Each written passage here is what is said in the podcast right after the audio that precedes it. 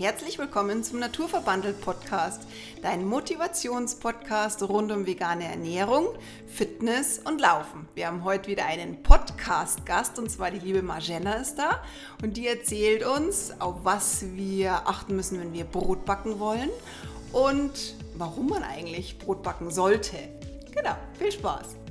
So, von mir auch noch ein herzliches Hallo und äh, willkommen äh, zu unserem Podcast heute, Margina. Wir sehen uns ja heute zum ersten Mal. Ähm, genau, danke für die Einladung. Bitte, bitte gerne. Und äh, wie gesagt, wir haben ein bisschen darüber gesprochen. Brotbacken, das ist eigentlich immer so ein Fremdwort für viele Leute. Ähm, du sagst, dass es ziemlich einfach ist. Also ich sehe das vielleicht ein bisschen anders, aber für das haben wir heute einen Experten im Haus.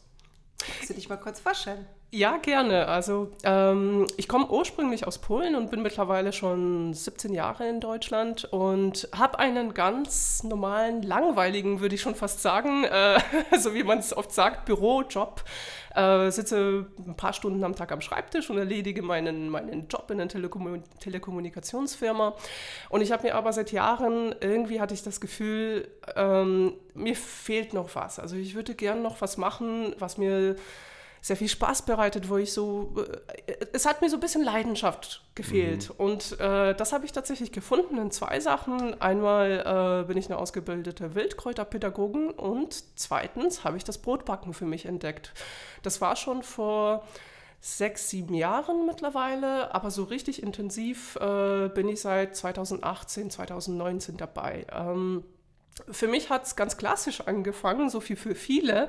Äh, ich habe mich dafür interessiert, ich wollte es mal ausprobieren und ich habe einen Bootparkurs gemacht. Den habe ich am Chiemsee oder genau am Simsee gemacht bei mhm. der Annelie Wagenstaller.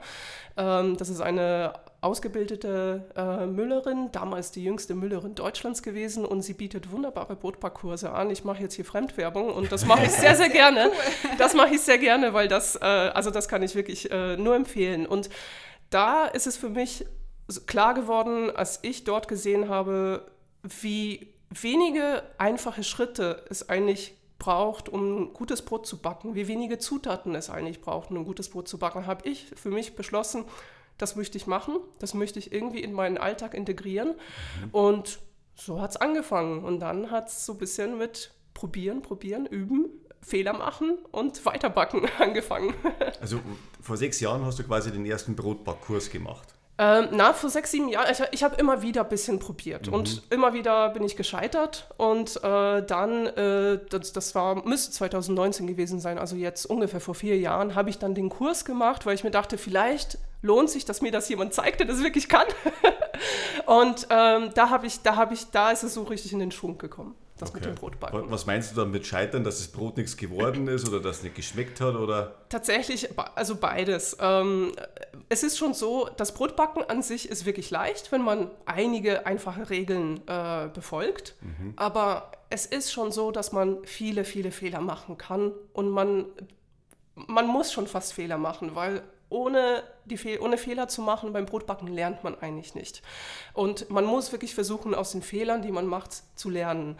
Und klar, viele Brote, vor allem am Anfang, viele Brote sind nichts geworden. Also ich habe mir wirklich so viel Mühe gegeben. Ich, ich habe mich auf diese Brote gefreut und dann habe ich, und ich wollte zum Beispiel ein luftiges Weizenbrot backen und dann habe ich am Ende ein Fladenbrot aus dem, aus dem Ofen geholt, weil das Brot einfach äh, schön gewachsen ist im Ofen und dann auf einmal, äh, auf einmal war die Spannung nicht mehr da und das Brot ist zusammengefallen und äh, dann hatte ich ungewollt halt ein Fladenbrot.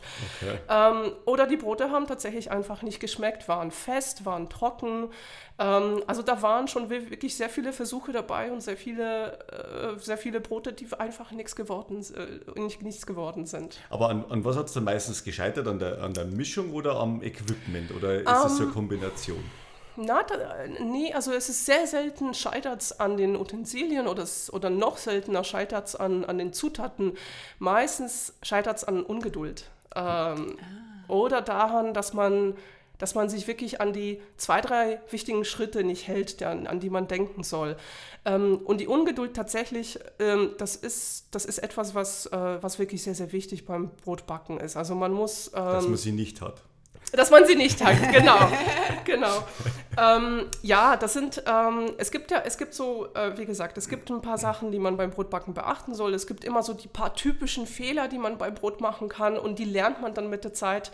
Ähm, wie zum Beispiel, äh, das ist wirklich so der Klassiker, ähm, beim Brotbacken verwendet man Hefe oder Sauerteig. Das sind ja die Mittel, äh, die die Triebkraft haben und dadurch wird ja, da wächst ja das Brot und das mhm. Brot wird schon luftig. Der häufigste Fehler ist, dass man zu viel Hefe oder zu viel Sauerteig verwendet oder den Teig zu lange gehen lässt. Äh, das ist ja so der, der, der Sauerteig oder die Hefe die ernährt sich ja sozusagen von den Nährstoffen im Mehl und dann wächst der Teig. Der, der, der, ähm, das Triebmittel ist ja dafür da, dass, dass das Brot Volumen bekommt. Wenn man aber zu viel von zum Beispiel Hefe nimmt oder der Teig zu lange geht, dann kann es passieren, dass, dass die Hefe die ganze Nahrung im, im, im Mehl aufgenommen hat, aufgegessen hat. Und dann geht dieser Teig in den Ofen. Die Hefe in der, in der ersten Phase des Backens, die hat noch so ein bisschen Kraft, um zu gehen, aber die hat ja eigentlich keine Nahrung mehr.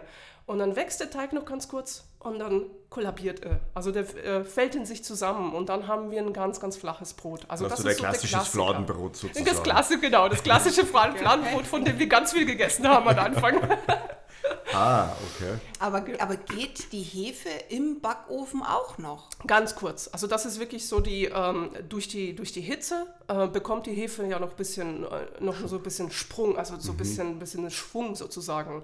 Na, natürlich die meiste, die Gehzeit, das ist das, wo die, wo die Hefe sich ernährt und wo, wo der Teig wächst. Aber natürlich gibt es ja noch diesen Schwung, also das Brot, das eigentliche Wachsen des Brotes, so wie das Brot am Ende aussieht, passiert ja, findet im, im Ofen statt. Genau. Ah, okay. Hast du, hast du dann, also ähm, Frage so nebenbei für mich als Techniker, hast du da so einen speziellen Ofen dann daheim oder, oder ist das jetzt halt so ein Standard-Umluftofen, wie jeder Haushalt hat? Oder? Ich habe einen ganz normalen einen ziemlich alten äh, Haushaltsofen. Und das ist etwas, was ich in, in meinen Brotbackkursen immer sage.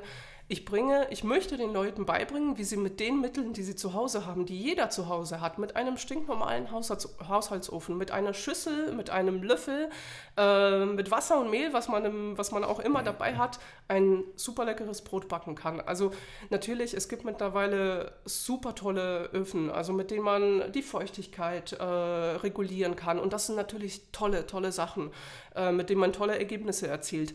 Aber es geht mit dem stinknormalen Ofen, den jeder zu Hause hat. Meiner ist übrigens wahrscheinlich schon 15 Jahre alt, funktioniert wunderbar. Und du hast aber, glaube ich, eine Schüssel, hast, hast du gerade gesagt, hast du da irgendwie was Besonderes? Du hast, hast eine mit Deckel oder mhm. weil du, ich, ich, war ja schon mal bei dir ja. zu Hause.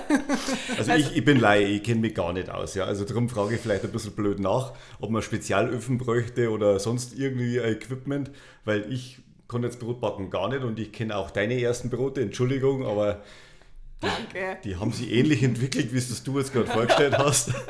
Aber leichter ist es in der Schüssel, deswegen, weil es nicht so auseinanderläuft dann. Also grundsätzlich ist es so. Grundsätzlich braucht man eigentlich, wenn man mit dem Brotbacken anfangen möchte, müsste man für den Anfang eigentlich nichts besorgen. Ähm, man kann Brot backen, indem man den Teig einfach in eine ganz normalen Schüssel gehen lässt. Ähm, wenn man den Teig danach formt und dem Brot, das dann wirklich das Brotleib formen möchte, nimmt man einfach eine kleinere Schüssel, äh, damit, damit sie sozusagen die Form bildet, die man sozusagen am Ende ungefähr haben möchte. Ähm, und das war es eigentlich. Und dann brauche ich noch einen Ofen. Also grundsätzlich bräuchte man für den Anfang, wenn man sagt, so ich möchte das jetzt mit dem Brotbacken ausprobieren, nicht viel, nicht viel brauchen. Das ist ja der schöne Unterschied zu anderen Hobbys, die man hat. Zum Beispiel, ich weiß nicht, Skifahren. Wenn ich Skifahren ausprobieren möchte, müsste ich ja schon anfangs ein bisschen Geld investieren. Und da muss ich jetzt ein, ein, ein Zitat bringen. Das Wunderbare an dem Brotbacken ist, dass man diese äh, Souvenirs des Scheiterns am Ende nicht mehr irgendwo in der Wohnung, in der Abstellkammer stehen hat, sondern äh, ich probiere es, äh, ich stelle fest, es ist vielleicht nichts für mich, ich habe kein Geld investiert, nichts gekauft.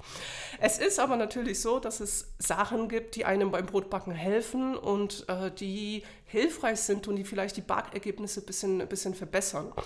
Ähm, ich benutze sehr gerne, um den Teig gehen zu lassen, eine Schüssel mit einem Deckel. Ich habe eine ganz stinknormale emaillierte Schüssel mit einem Plastikdeckel, passenden Plastikdeckel dazu.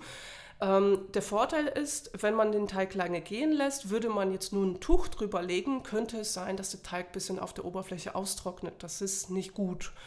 Mhm. Ähm, ein passender Plastikdeckel schützt natürlich vor. Also einfach geschlossen vor, vor Luft. Äh, Richtig, genau. Austausch. Das ist, das ist ganz praktisch, es ist aber natürlich kein Muss.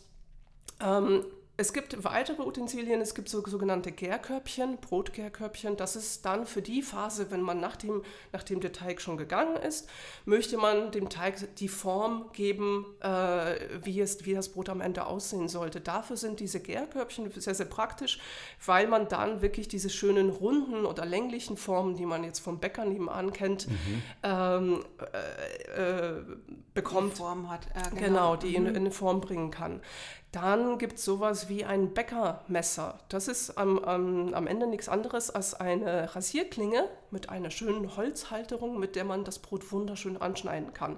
Man kennt das, wenn man jetzt zum Beispiel auf Instagram so ein bisschen unterwegs ist. Äh, man kennt diese vielen Videos, wo die Brote so wunderschön angeschnitten werden und man hat so Blütenwiese auf dem, auf dem, mhm. auf dem äh, Brotleib ähm, oder die Brote, die so wunderschön aufgehen und einen schönen Schnitt haben.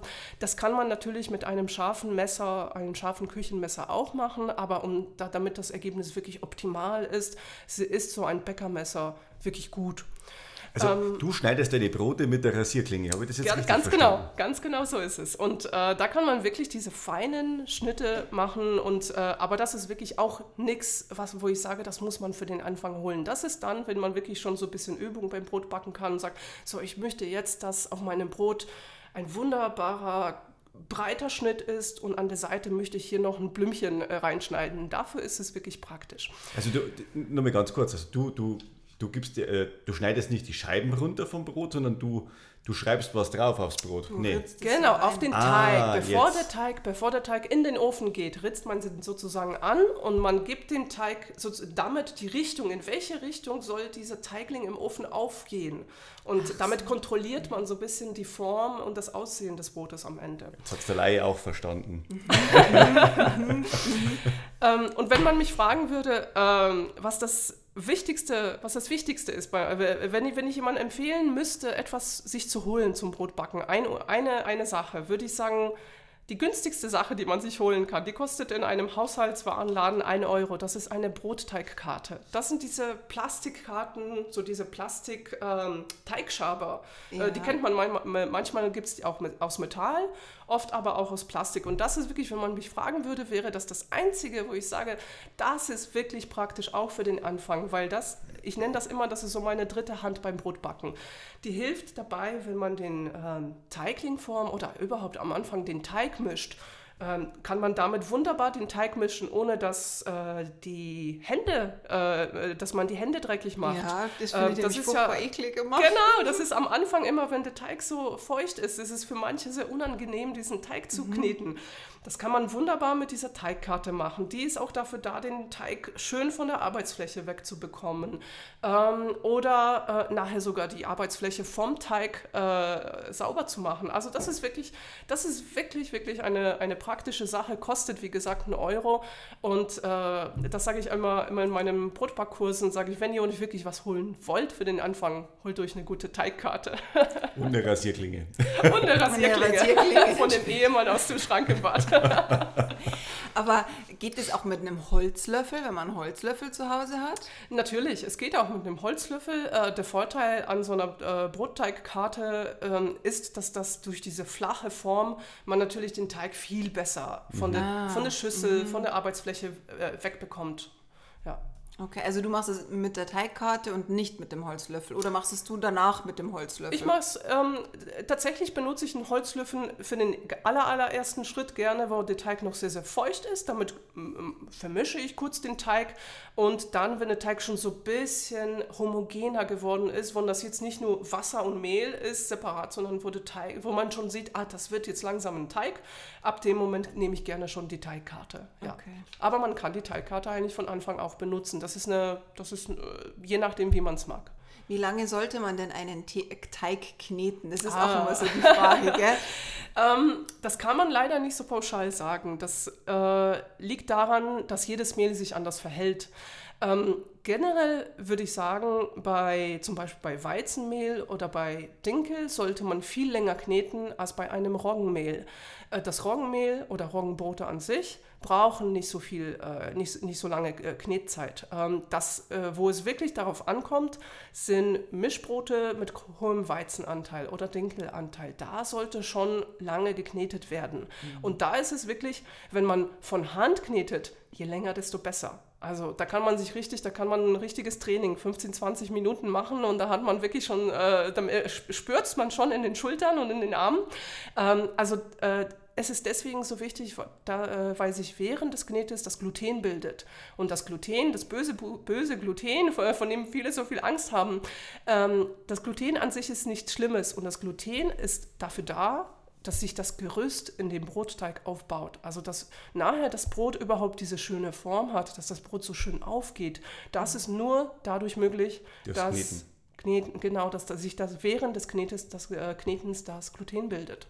Ähm, und das ist beim Roggenteig so ein bisschen anders, weil Roggen halt nicht so viel Gluten bildet und deswegen benötigt nur, äh, Roggen auch nicht so viel Knetzeit. Und wird dann das Roggenbrot, das ist einfach nicht so fluffig wie ein Weizenbrot? Also ein reines Roggenbrot wird nie so fluffig sein wie mhm. ein reines Weizenbrot oder wie ein Mischbrot.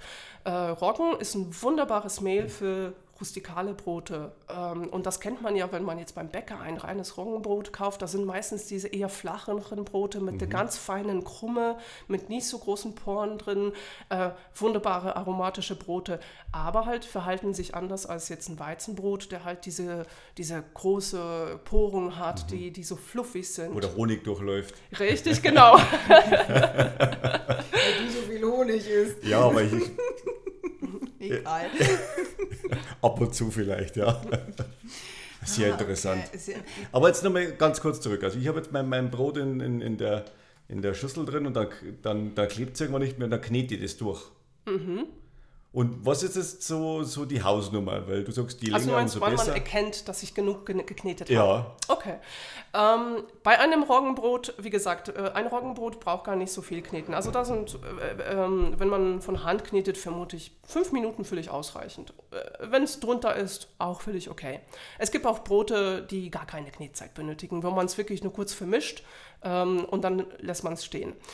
Bei reinen Weizenbroten, wenn man, also wenn man dieses luftige Weizenbrot erreichen möchte, mit dieser großen Porung mhm. und wo mhm. man weiß, man schneidet es an und du weißt, so wie du sagst, dass wir Honig äh, fließt durch ja. Genau, und durchschauen kann, da müsste man theoretisch so lange kneten, bis wenn du den Teig in zwei Hände nimmst und versuchst, ihn so ein bisschen auseinanderzunehmen, zu, zu stretchen sozusagen, dann darf der Teig gar nicht reißen. Und der, dürfte, der müsste so dünn werden in deinen Händen, dass du durchschauen kannst, dass die Sonne durchscheinen kann, sagt, sagt ein Bäcker. Also er muss durch dieses, wie gesagt, durch dieses Kneten bildet sich Gluten, es bildet sich diese Struktur im Teig und das bedeutet, dass der Teig, Teig nicht mehr reißt. Der Teig wird flexibel, aber er reißt nicht mehr. Also das ist immer, das nennt man, das ist die Fensterprobe. Wenn ich diesen Weizenteig auseinander nehme, also ich nehme ihn in beide Hände und, und ziehe ihn auseinander und wenn, wenn es so dünn wird, dass die Sonne durchscheint, dann ist er perfekt. Dann ist der Startklar für den Ofen. Richtig. Und beim das Dinkel dauert aber natürlich sehr, sehr lange und das, die Zeit kann man natürlich verkürzen, indem man eine Küchenmaschine benut, äh, benutzt. Äh, das mache ich zu Hause nicht. Also ich knete halt einfach gerne. Aber natürlich, wenn man das mit einer Küchenmaschine macht, mit einer Knetmaschine macht, verkürzt sich die Knetzeit natürlich. Und okay, das, ja. okay, okay.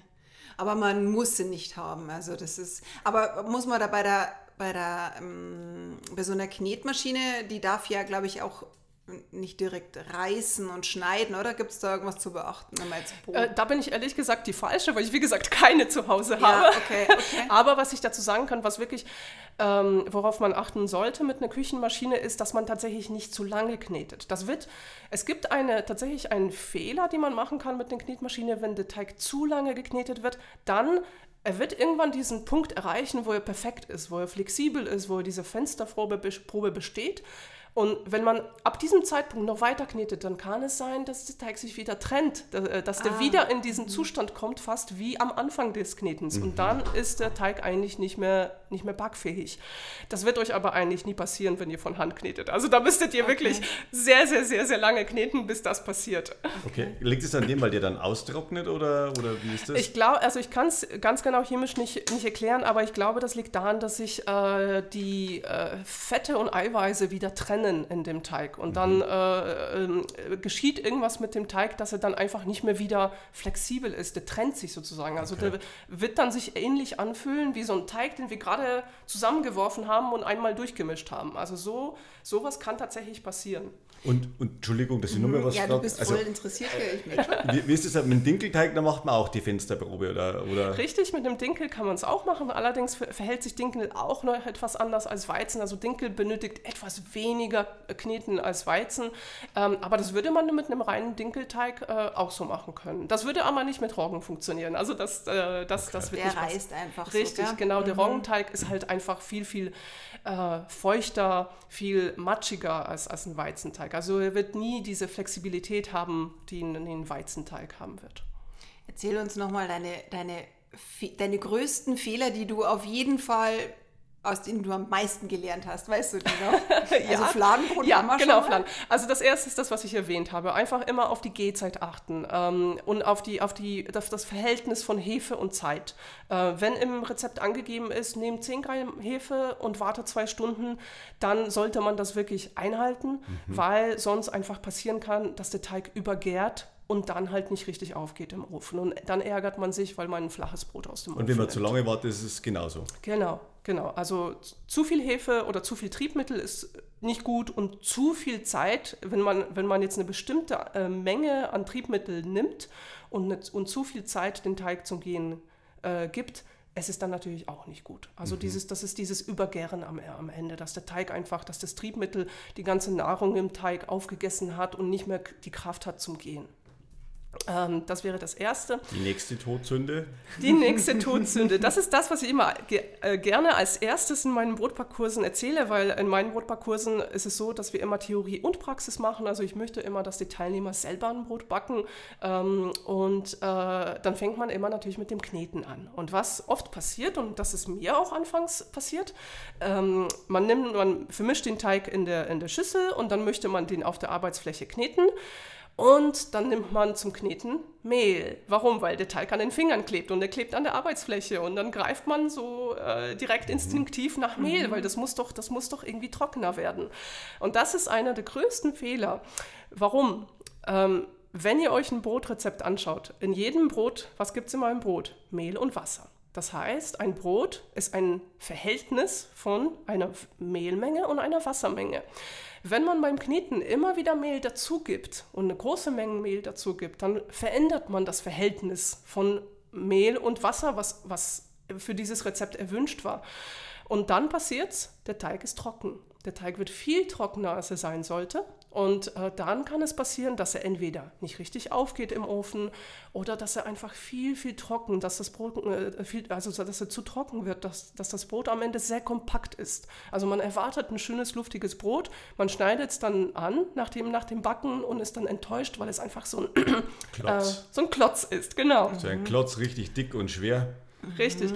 Und ähm, da gebe ich immer einen Tipp, also immer darauf achten, nicht allzu viel Mehl beim, beim Kneten verwenden. Der Teig wird, je länger man knetet, desto flexibler wird der Teig und de- desto weniger klebt er auch an den Händen. Und dann lieber anfangs darauf achten, dass die Hände sauber bleiben. Also wenn ihr schon einmal Tag, Teig auf den Händen habt, egal wie viel Mehl ihr dazu nimmt, der Teig wird immer kleben, weil ihr Teig auf den Händen habt. Schaut, dass die Hände sauber sind. Ähm, äh, bevor ihr viel Mehl auf den Teig oder auf die Arbeitsfläche streut, streut einfach ein bisschen Mehl auf eure Hände. Damit habt ihr, weil damit knetet ihr eigentlich. Und da muss das Mehl sein. Also da muss wird das Mittel sein, was euch vor dem, äh, was vor dem Kneten schützt. Ähm, Nimmt der Profi Mehl her? äh, na, ein bisschen schon. Bisschen schon. Ja, ich frage bloß, weil Natürlich.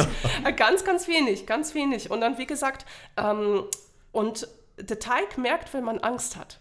Also der Teig klebt mehr, wenn ihr ganz vorsichtig knetet. Also beim Kneten immer kurze, schnelle Bewegungen. Anstatt den Teig irgendwie zu massieren und ihn leicht äh, zu kneten, macht kurze, schnelle Bewegungen und dann werdet ihr merken ganz schnell, dass der Teig weniger klebt.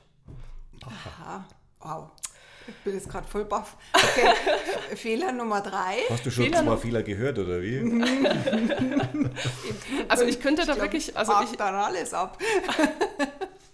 Ich hätte wirklich, also ich könnte, da könnten wir wirklich stundenlang drüber reden, aber ich glaube, ähm, das, was ich, euch- was ich jedem immer sage, ist das, was ich am Anfang erwähnt habe, Ungeduld. Ungeduld tatsächlich am meisten mit sich selbst. Ähm, man wird auf jeden Fall, äh, auf jeden Fall Fehler machen beim Brotbacken. Ich habe in meinem Leben bestimmt schon 1000 Brote gebacken und auch bei dem 1000 ersten Brot wird man Fehler machen und die passieren mir auch immer noch.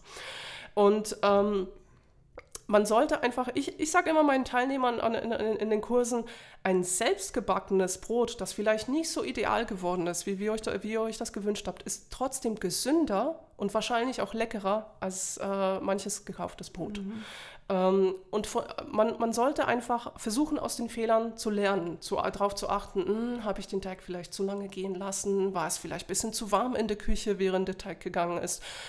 Ähm, und dann einfach versuchen, nach den, nach den Ursachen der Fehlern zu, sch- zu schauen und beim nächsten Brot einfach das anders versuchen. Ähm, und einfach nicht so viel ärgern. Es ist äh, ein selbstgebackenes Brot, auch wenn es nicht, vielleicht nicht so perfekt ist, wenn es vielleicht nicht so gut aufgegangen ist und die Kruste vielleicht nicht so, nicht so knusprig ist. Ein selbstgebackenes Brot ist ein kleines Wunder, egal wie schön oder nicht schön es, äh, es ist. Und das ist für mich das Wunderbare am Brotbacken, dass man aus wenigen Zutaten mit ein bisschen, zu, mit ein bisschen Liebe, ein bisschen Zeit ein wirklich ein kleines Wunder bei sich zu Hause schafft. Also man merkt dann schon, dass da viel Herzblut von dir drinsteckt oder so und äh, weil es kommt da wirklich gut rüber, dass du da viel Erfahrung mitbringst in dem ganzen Thema. Da wo ich sage, ich bin da total blank, ja, ich habe es bei dir ein paar Mal mitgesehen, aber selber Brot habe ich noch nie gemacht, ja. Ich habe bloß immer die Ergebnisse ähm, serviert bekommen. Die haben gut geschmeckt, aber die waren halt vielleicht optisch nicht ganz so ansprechend. Also, ich Es ist leichte jetzt, Kritik, Ich möchte jetzt Entschuldigung. mal was anderes nur wissen. Was ist denn der Unterschied zwischen, äh, vielleicht auch ganz blöde Frage, aber Trockenhefe und, und eine normale Hefe? Wann nehme ich denn was her? An sich äh, kann man Frischhefe und Trockenhefe äh, abwechselnd äh, verwenden. Al- Also es gibt an sich keinen großen Unterschied, ob ich Trockenhefe oder Frischhefe nehme.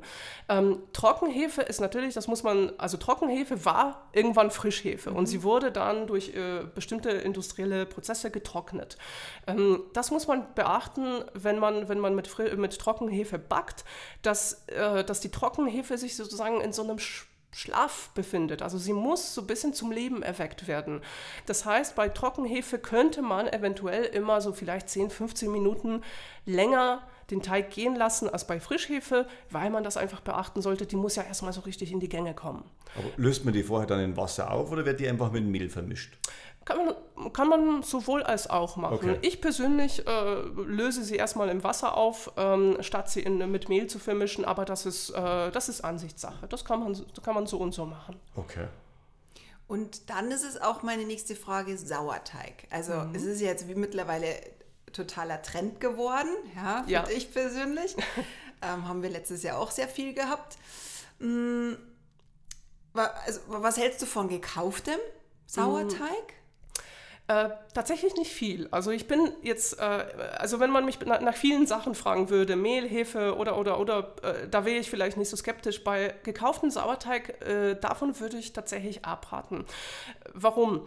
Ähm, ein selbstgemachter Sauerteig ähm, ist, das ist ein Naturprodukt. Ein Naturprodukt, der an sich eigentlich nur aus Wasser und Mehl besteht und aus den Hunderten, Tausenden, Millionen von Milchsäurebakterien, Hefepilzen, die sich in unserer Umgebung befinden. Also es ist ein lebendiges Naturprodukt. Wenn ich bei mir zu Hause Sauerteig mache, ich setze setz, ihn mit Wasser und Mehl an. Ähm, in den Sauerteig, also in dieses Gemisch, kommen halt die ganzen Hefepilze und Milchsäurebakterien, die tausenden äh, Pil Pilzkulturen, die un, un, äh, auf meiner Arbeitsfläche sind, auf meiner Haut, in der Luft in meiner Wohnung. Äh, es en- entsteht ein wunderbares Naturprodukt, was wundervolle und wundervolle Aromen entwickeln kann. Ähm, und natürlich diese, diesen Effekt hat, dass ein Teig aufgeht, dass ein Teig gesäuert wird und diesen schönen säuerlichen Geschmack hat. Mhm.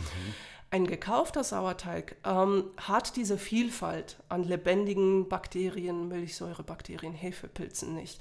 Ein gekaufter Sauerteig hat meistens nur Essigsäure drin. Das heißt, man wird mit einem gekauften Sauerteig tatsächlich ein säuerliches Brot backen können, aber es wird die gesundheitlichen Vorteile eines normalen, natürlichen Sauerteigs nicht haben und ähm, das wird, also es wird ein saures Brot, aber es wird kein wirkliches Sauerteigbrot.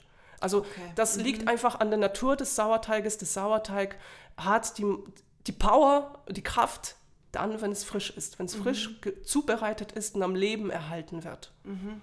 Mhm. Es gibt ja auch einen getrockneten Sauerteig, den habe ich tatsächlich noch in der Speisekammer, den habe ich noch nie richtig verwendet, weil auch bei dem ist es so, er ist dann wahrscheinlich einfach zu sauer und mhm. wird, nix, wird das nicht so ersetzen wie der richtige Sauerteig, ja, den man, man angesetzt hat. Kann natürlich den Sauerteig, den man bei sich zu Hause selber herstellt und dann pflegt über Monate, Jahre idealerweise, man kann ihn natürlich auch äh, entweder einfrieren, man kann ihn auch trocknen. Ähm, die Möglichkeit gibt es, aber dann muss man natürlich damit rechnen, dass äh, die Triebfähigkeit und vielleicht auch die Vielfalt an Aromen wirklich sehr, sehr äh, reduziert wird durch das Trocknen, ein, äh, Trocknen oder Einfrieren. Mhm. Es, es gibt ja da Sauerteige, die wo 20, 30, 40 oder Jahre noch oder noch älter sind, oder? Richtig, also da, ähm, da kenne ich äh, zum Beispiel die Annelie Wagenstaller, wenn ich mich richtig erinnere, bei meinem ersten Backkurs. Ich glaube, sie hat gesagt, ihr Sauerteig wäre schon 30 Jahre alt. Also das ist schon, das ist, das ist der Wahnsinn. Ähm, ich hatte mein, mein bestes Ergebnis waren, glaube ich, zwei Jahre. Und dann bin ich in den Urlaub gefahren und dann ist, das, ist der Sauerteig äh, leider mhm. schlecht geworden. Ähm, mein jetziger Sauerteig ist jetzt, glaube ich, müsste jetzt zehn Monate alt sein. Also es ist mhm. jetzt nicht, es ist jetzt nicht der jahrelang äh, von, von Uroma noch äh, weitergegebene Sauerteig. Ähm, das ist aber nicht schlimm. Auch ein junger Sauerteig hat viel Kraft und hat viel Power und Aromen. Cool. Was, was, ist dein Lieblingsrezept? Erzähl uns doch mal ein paar Sachen, oh. weil dein Brot, das ist ja unschlagbar. Danke.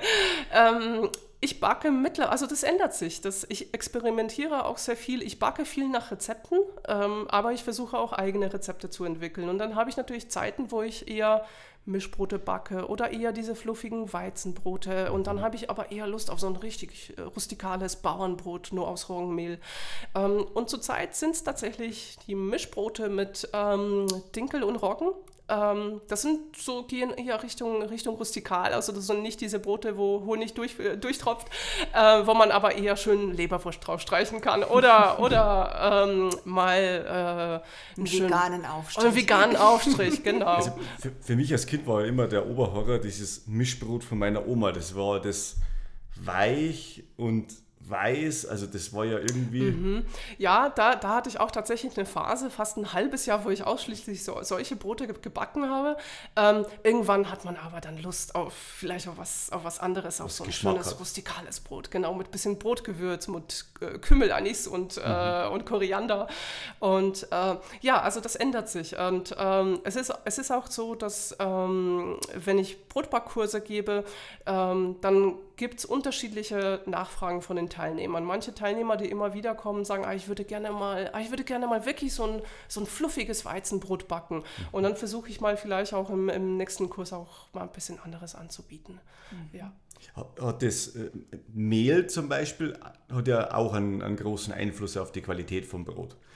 Also ich bin ja, wie gesagt, der Laie, das weiß ja jetzt schon mhm. jeder. Äh, aber was für ein Mahlgrad, also Typ 900, äh, Gibt es nicht, okay, Entschuldigung. Na, gibt's, 900 gibt es zwar nicht, also zumindest nicht in Deutschland, aber tatsächlich hat der Malgrad, also diese Zahl, die man immer auf den Verpackungen findet, die hat tatsächlich, ähm, ähm, die sagt viel aus über das Mehl. Also das sagt nicht aus, wie qualitativ gut das Mehl ist, aber wie gesund das Mehl ist tatsächlich. Es ist so jetzt am Beispiel vom Weizenmehl. Das Weizenmehl in Deutschland fängt bei 405 an, dann kommen 550, 1050 und Vollkorn. Also das mhm. sind so die typischen, äh, typischen ähm, äh, Sorten, die man in, in jedem Laden findet. Ähm, diese Zahl, für die, die das nicht wissen, ähm, diese Zahl sagt aus, wie viel Mineralstoffe dieses Mehl noch beinhaltet. Äh, ganz platt gesagt, würde man zum Beispiel bei einem 405er Mehl würde man ein Kilo Mehl verbrennen, würde nach dem Verbrennen in der Asche 0,405 Mehl, Gramm äh, Mineralstoffe übrig bleiben. Das mhm. ist sozusagen, das ist dieser ähm, Mineralstoffgehalt. Und woher kommen diese Mineralien? Die kommen aus dem Korn. Also das Korn wird, wird gemahlen und das Korn wird unterschiedlich fein gemahlen. Je feiner dieses Korn gemahlen und gesiebt wird, desto niedriger die Zahl auf der Verpackung. Also ein 405er Mehl wird äh, das Mehl sein, was die wenigsten Mineralstoffe, Ballaststoffe, Vitamine, und, und, und hat. Weil es so fein gemahlen ist. Weil es so fein gemahlen und gesiebt ist. Und das 405er Mehl hat, ähm, was, was das gesündeste am Korn ist, ist die Schale. In mhm. der Schale des Korns befinden sich Ballaststoffe, Öle, Vitamine, äh, verschiedene Säureverbindungen. Also das ist die, die Schale ist das gesündeste an dem Korn. Ein 405er Mehl hat von der Schale nichts drinnen. Das ist eigentlich nur dieses, ähm, dieses, der, die, das Innere des Korns, das gemahlen mhm. und gesiebt wurde. Ähm, ein 505er Mehl, äh, 550er Mehl würde schon mehr von der Schale haben, 1050er noch mehr. Und ein Vollkornmehl ist das ganze gemahlene Korn. Also ein, das Vollkornmehl wäre das gesündeste, weil es halt das ganze, die ganze Kraft des, des, des Getreides in sich hat. Und, und was ist es dann das Beste jetzt fürs Brotbacken geeignet? Kann man das pauschal sagen oder kommt ähm, Das kann man pauschal nicht sagen. Also zu, fürs Brotbacken äh, würde ich tatsächlich das 405er Mehl nicht verwenden. Das 405er mhm. Mehl ist wunderbar zum Kuchenbacken zum Beispiel, aber fürs Brotbacken eignet es sich eigentlich nicht.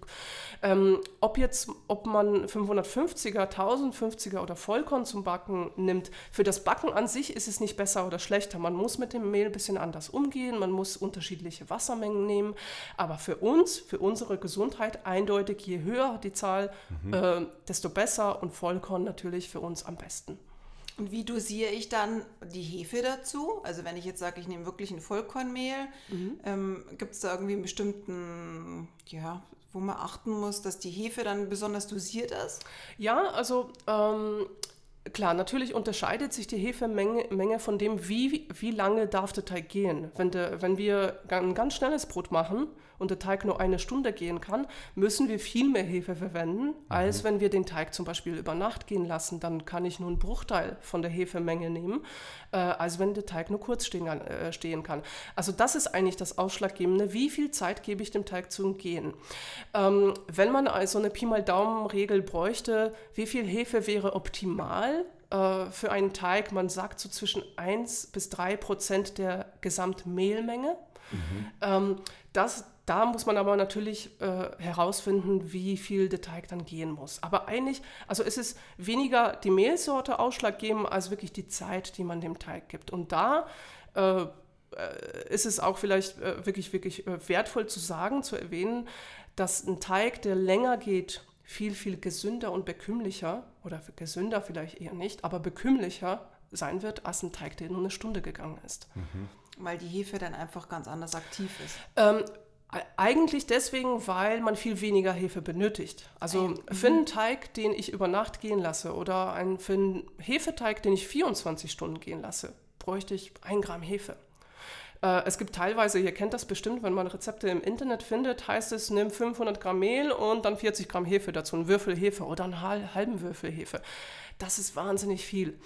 Hefe an sich ist nichts Ungesündes, aber he viel Hefe kann, äh, kann dazu führen, dass man zum Beispiel Bauchschmerzen bekommt, mhm. Blähungen und, mhm. und Kopfschmerzen. Manche Menschen reagieren zum Beispiel mit Kopfschmerzen auf ein Brot mit viel, mit viel Hefe. Okay. Also, äh, und das ist dann immer diese, diese wichtige Regel, die man befolgen sollte. Wenn man wirklich ein bekömmliches, gesundes Brot haben möchte, lass den Teig, lass dem Brot, dem Brotteig wirklich viel Zeit. Und dafür, dann kannst du viel weniger Hefe, viel weniger Sauerteig verwenden. Mhm.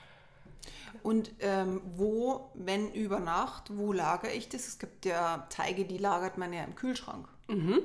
Ähm, man kann es sowohl als auch machen. Also natürlich, wenn ich den Teig im, im, auf der Arbeitsfläche in der Küche stehen lasse, nehme ich weniger Hefe, als wenn ich den Teig im Kühlschrank stehen lasse. Im Kühlschrank äh, ist es ja viel kälter.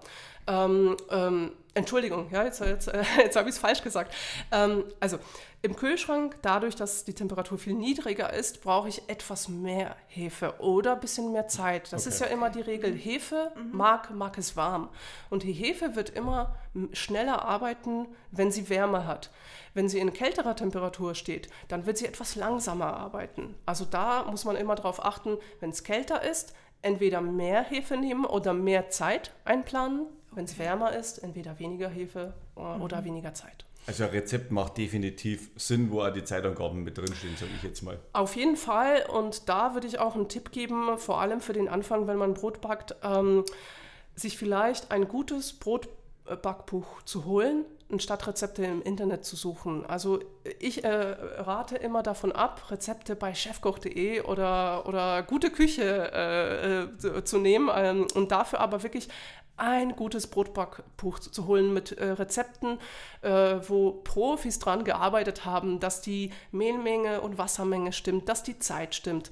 Weil ähm, das habe ich anfangs oft gemacht, einfach im Internet nach irgendwelchen Rezepten gesucht, ausprobiert, nicht es hat nicht geklappt und man ist dann wirklich sehr, sehr schnell frustriert.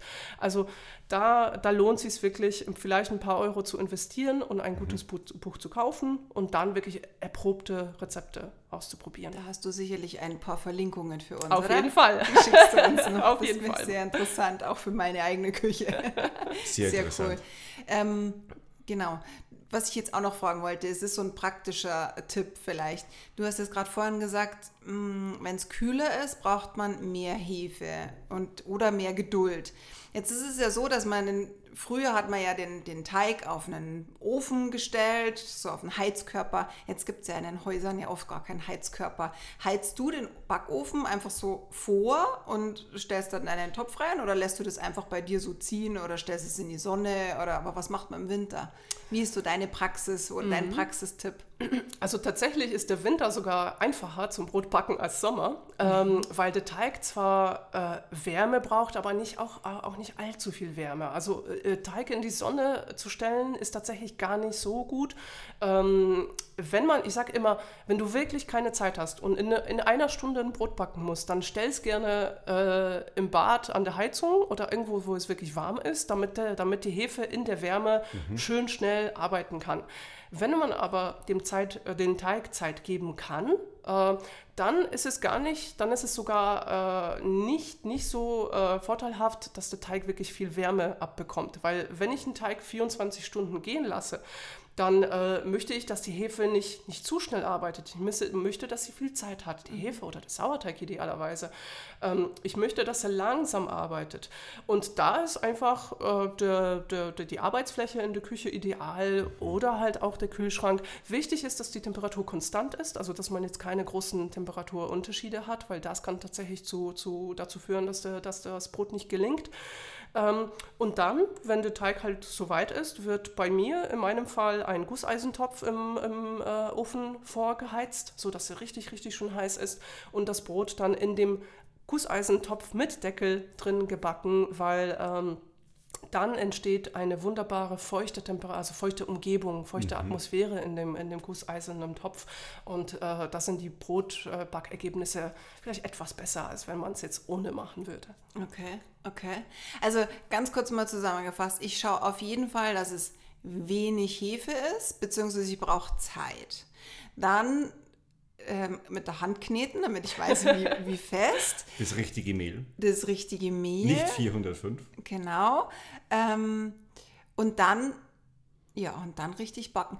Genau, was ich noch fragen wollte, ähm, die Zeit. Also du sagst, du brauchst dann mehr Zeit. Von wie vielen Stunden reden wir da? Also ich kenne jetzt bloß Brotba äh, Brote, die eine Stunde backen und dann sollte man die ja nochmal durchkneten. Dann kommt ja meistens auch das Salz dazu, weil mhm. Salz ja nicht so diese ich mag ja die Hefe nicht so gern, die mag ja eher Zucker. Mhm.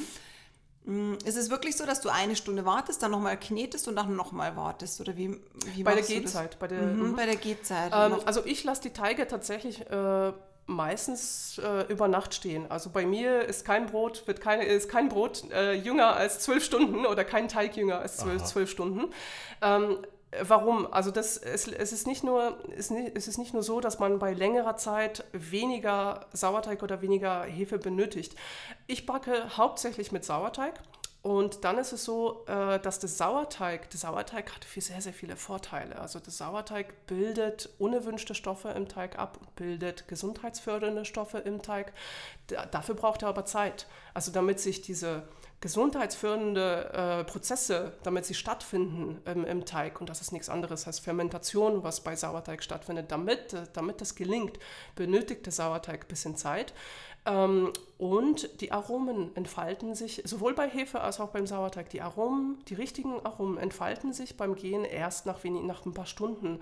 Und ähm, da sind zwölf bis 16 Stunden, würde ich sagen, optimal. Okay. Aber man kann natürlich das noch viel, viel länger machen. Also es gibt Rezepte, die eine Gehzeit von 24 Stunden oder von 48 Stunden verlangen. Also da, da ist wirklich alles von einer Stunde bis zwei, drei Tage. Also man darf definitiv keinen Hunger haben, wenn man beim Brotbacken ist. Na, das, da braucht man tatsächlich sehr viel Geduld. Also das äh, muss man schon irgendwie in so einen, in den Alltag integrieren, so dass wenn man weiß, ich möchte, ich möchte morgen Brot backen, dann muss ich eigentlich gestern angefangen haben. Ja, ja genau, genau. Sehr interessant. Und nimmst du Hefe und Sauerteig? Sauerteig her oder nur Hefe oder nur Sauerteig? Oder mischst du das? Eigentlich, also alles. Am liebsten backe ich tatsächlich nur mit Sauerteig. Äh, weil wenn einem bewusst ist, was die, was, äh, wie gesund der Sauerteig ist äh, und wenn man einmal ein richtiges Sauerteigbrot gegessen hat, dann weiß man, wie, wie, die, wie aromatisch das ist. Und wie gesagt, am liebsten backe ich nur mit Sauerteig, aber äh, manchmal, wenn der Sauerteig gerade nicht den richtigen Zustand hat zum Backen, dann nehme ich auch mal Hefe. Und wenn ich weiß, dass mein Sauerteig gerade vielleicht nicht so viel Kraft hat, dann gebe ich noch ein bisschen Hefe dazu. Also das kann man alles, alles äh, mal so, mal so machen. Aber wie gesagt, äh, mein Favorit ist auf jeden Fall ein reines Sauerteigbrot. Wow. Also ich man merkt schon, du kennst dich sehr, sehr äh, gut aus im ganzen cool. Thema. Ähm, ich bin sehr überrascht. Ich habe halt wirklich einiges dazugelernt, muss ich ganz ja, ehrlich mal Also ich habe jetzt voll Lust wieder zu backen, das muss ich jetzt auch sagen. Erzähl uns mal, wo findet man dich überall? Äh, ganz, ganz, ja, ich hätte eine abschließende Frage mit dazu. Was hältst du denn von so einem Discounterbrot? Das ähm, ist jetzt die gute Frage hier. nee, also, also, wie gesagt, es ist ja, es schmeckt ja teilweise ja auch nicht schlecht, also für mhm. unser Geschmack, weil man ist ja einfach gewöhnt, ja.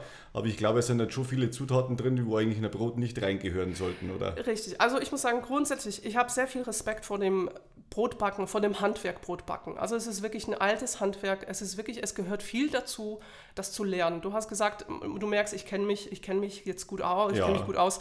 Ich bin aber am Ende nur ein Hobbybäcker. Ich bin kein ausgebildeter äh, Bäckermeister und da muss ich sagen, da, da habe ich wahnsinnig viel Respekt davor. Ähm, in der Wirklichkeit ist es so, dass das Brot, was wir jetzt beim, beim Lebensmitteldiscounter kaufen, wenig mit dem äh, Brotbacken mit dem Handwerk an, äh, wirklich an, an sich äh, gemeinsam hat. Mhm. Das ist ein Industriebrot. Vor allem diese abgepackten Brote beim Lidl, bei Aldi. Das, ist, das, ist, das hat wirklich mit Brotbacken, mit dem traditionellen Brotbacken wenig zu tun. Ähm, ich weiß noch, als ich meinen, meinen ersten Brotbackkurs gegeben habe, damals, da bin ich zum Lidl oder Aldi gegangen und habe mir genau so ein abgepacktes Brot in die Hand genommen und habe auf der Rückseite geschaut, was sind da alles für Zutaten drin. Und äh, ungelogen habe ich einmal ein Brot gefunden, bei dem 30 Zutaten waren. Und fürs Brotbacken braucht man eigentlich vier, nur vier Zutaten: Wasser, Mehl, Salz, Triebmittel, Hefe oder Sauerteig. Und dann fragt man sich bei 30 Zutaten, wa, wa, warum und weshalb so viel? Und das ist natürlich so, dass die Industrie muss, das, das Brot muss schnell gebacken werden. Da wird eine Turbohefe verwendet, die innerhalb von 20, 30 Minuten dann das, äh, den Teig aufgehen lässt. Da werden sehr viele äh, Konservierungsmittel äh, benutzt, damit das Brot hält, damit es nicht schimmelt, damit, äh, damit das Aroma gebildet wird, werden unterschiedliche äh, Stoffe dazu mhm. gemischt, damit die Farbe stimmt. Also ähm, ihr kennt das, ein reines Weizenbrot ist ja eher hell.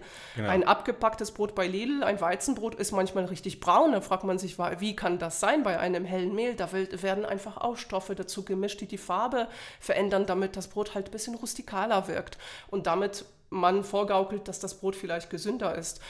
Ähm, also äh, ich bin tatsächlich, äh, du hast recht, die, manche, die, manche von diesen Broten sind gar nicht so schlecht. Also die schmecken tatsächlich irgendwie. Und ja, äh, ja aber äh, der Unterschied ist, äh, in einem selbstgebackenen Brot weiß ich ganz genau, was da drin ist. Und da sind meistens vier, fünf, vielleicht sechs Zutaten drin, mhm. wenn man so, so ein bisschen verrückt ist und ein paar Körner dazu nimmt und vielleicht mal ein bisschen Gewürz. Ähm, ich ich habe keine Zusatzstoffe drin, ich habe nichts äh, nix dabei, was nicht dabei sein muss. Und ähm, vor allem, wenn man sich die Brotpreise zurzeit anschaut, möchte ich für ein Brot mit 30 Zutaten, wovon 26 nicht wirklich erwünscht sind und vielleicht auch nicht gesundheitsfördernd sind, nicht so viel Geld ausgeben, wie viel man wie man das zurzeit auch machen muss, da Getreide einfach und Mehl einfach sehr teuer geworden sind. Gut, ich sage, die anderen Zutaten sind halt einfach dem industriellen Prozess geschuldet, dass das Prozess Richtig. sicher abläuft und ist halt einfach eine Massenware, wie es halt bei vielen Produkten halt Und es einfach ist auch haltbarer, denn so ein frisches Brot hält halt auch nicht so lang. Frierst du das auch ein oder was machst du mit dem Äh, übrigen Brot? Ah, Dem kann ich nicht wirklich zustimmen. Ein selbstgebackenes Brot, vor allem ein Sauerteigbrot, äh, ist viel länger haltbar Ach als so, ein okay. gekauftes Brot. Okay. Sauerteig, Sauerteig trägt dazu bei, dass das Brot haltbar ist. Und äh, bei Hefebroten ist es so, tatsächlich, Hefebroten mit viel Hefe haben eine kurze Haltbarkeit. Ähm, wenn man aber das gleiche Brot mit einer kleineren Hefemenge backen würde, hält das Brot auf einmal viel, viel länger und bleibt länger frisch. Okay. Das habe ich jetzt auch nicht gewusst. Cool. Ja, ich glaube, es macht auf alle Fälle Sinn, dass man bei dir mal einen Kurs Ja. besucht. Ja. Doch. Sehr gerne. Ich würde mich Erzähl, freuen. erzähl doch mal, wann machst du denn die nächsten Kurse? Ja, ich äh, gebe unterschiedliche Kurse. Also ich äh, bin zum Beispiel an der VHS Erding und an der VHS Landshut ab und zu äh, mit meinen Brotbackkursen unterwegs. Äh, der nächste große Brotbackkurs äh, steht am 18. Juni. Das ist ein Sonntag an. Das äh, ist im Huberhof in Hohenpolding bei der äh, Gabi Geithner. Habe ich, hab ich doch. Genau, Gabi Genau. Geithner, genau. Ja, Genau. genau. Passt. Äh, genau, und da äh, würde ich mich freu, würde ich mich sehr, sehr freuen äh, über Anmeldungen. Noch ein paar Plätze sind frei. Mhm. Und äh, da werden wir wirklich einen schönen Sauerteigkurs machen in einer super schönen Location. Die Wie lange ihr ja. dauert dann so ein Kurs bei dir immer? Ähm, es sind meistens vier Stunden. Ähm, da äh, versuche ich schon äh, Theorie und Praxis unterzubringen. Und äh, es ist bei mir, wie gesagt, immer so, dass jeder ein Brot backt äh, und ein selbstgebackenes Brot mit nach Hause nimmt. Das ist schön. Und wo findet man dich sonst noch? Erzähl nochmal. Ja, ihr findet mich auf jeden Fall auf Instagram und auf meiner, auf meiner Homepage äh, Brot und Blüte, also www.brotundblüte.de. Und äh, da findet ihr meine aktuellen Termine. Auf Instagram zeige ich ab und zu, was ich, was ich so backe und auch so ein paar. Wildkräutergeschichten findet ihr da auch. Genau, ich freue mich über, über Anmeldungen, Besuche oder einfach über Gleichgesinnte. Sehr cool. Äh, Wir werden es auf jeden Fall verlinken. Alles packen wir in die Show Notes und Ja, genau. war auf jeden Fall äh, heute mal ein bisschen eine längere Folge, Ah, aber ich muss sagen, es war so, dermaßen interessant. interessant auch für uns, dass ich jetzt einfach irgendwo einen Cut reinhauen konnte. Und äh, vielen, vielen Dank, Vielen äh, Dank, ja, für deine Zeit. Es war wirklich ein super informatives Gespräch und wir wünschen dir weiterhin alles, alles Gute für deine Kurse und auch deine persönliche Entwicklung. Und schön, dass du heute unser Gast warst. Dank. Dankeschön, mir hat es auch sehr viel Spaß gemacht. Und euch, liebe Zuhörer, vielen Dank fürs Zuhören und danke. eine schöne Restwoche. Schöne Woche. Ciao. Ciao.